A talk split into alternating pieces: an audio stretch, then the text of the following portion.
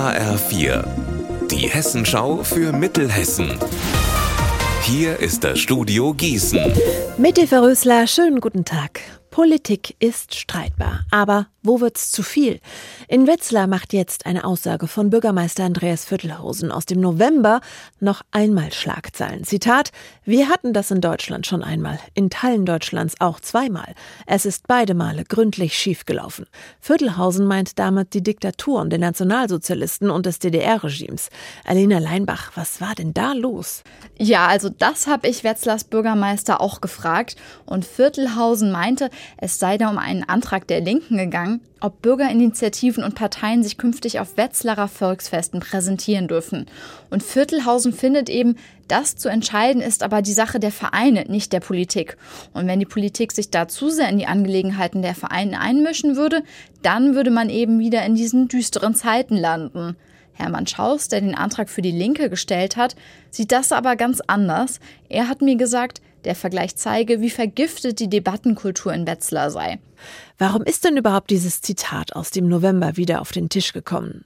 Ja, das liegt daran, dass die verschiedenen Bürgerinitiativen in einer gemeinsamen Resolution das Ganze noch einmal aufgegriffen haben. Sie waren nämlich bei der Sitzung des Stadtparlaments im November dabei und nach eigenen Worten waren sie darüber ziemlich schockiert von diesem Ton der Debatte.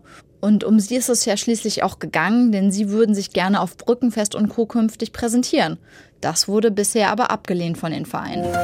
Stauffenberg wird zum Steuerparadies. Und zwar für alle Hundefreunde. Die müssen ab sofort ein Jahr lang keine Hundesteuer zahlen, wenn sie sich einen neuen Hund zulegen. Die einzige Bedingung, der Hund muss aus dem Tierheim kommen. Die platzen nämlich derzeit aus allen Nähten. Der Grund, das Ende der Pandemie. Kein Homeoffice mehr, keine Zeit mehr für Rex und Bello. Gerade im Tierheim in Gießen sei die Situation äußerst angespannt, sagt Stauffenbergs Bürgermeister Peter Gefeller. Er hofft, dass der Steuerlast den einen oder anderen ins Tierheim lockt und weg vom Züchter. Unser Wetter in Mittelhessen. Präsentiert sich heute als Gemischtwarenladen. Sonne, Wind, Regen und Wolken und das immer im Wechsel. Das Ganze bei 7 Grad in Polheim und 8 in Bärstadt. Morgen etwas weniger Regen und etwas mehr Sonne. Ihr Wetter und alles, was bei Ihnen passiert, zuverlässig in der Hessenschau für Ihre Region und auf hessenschau.de.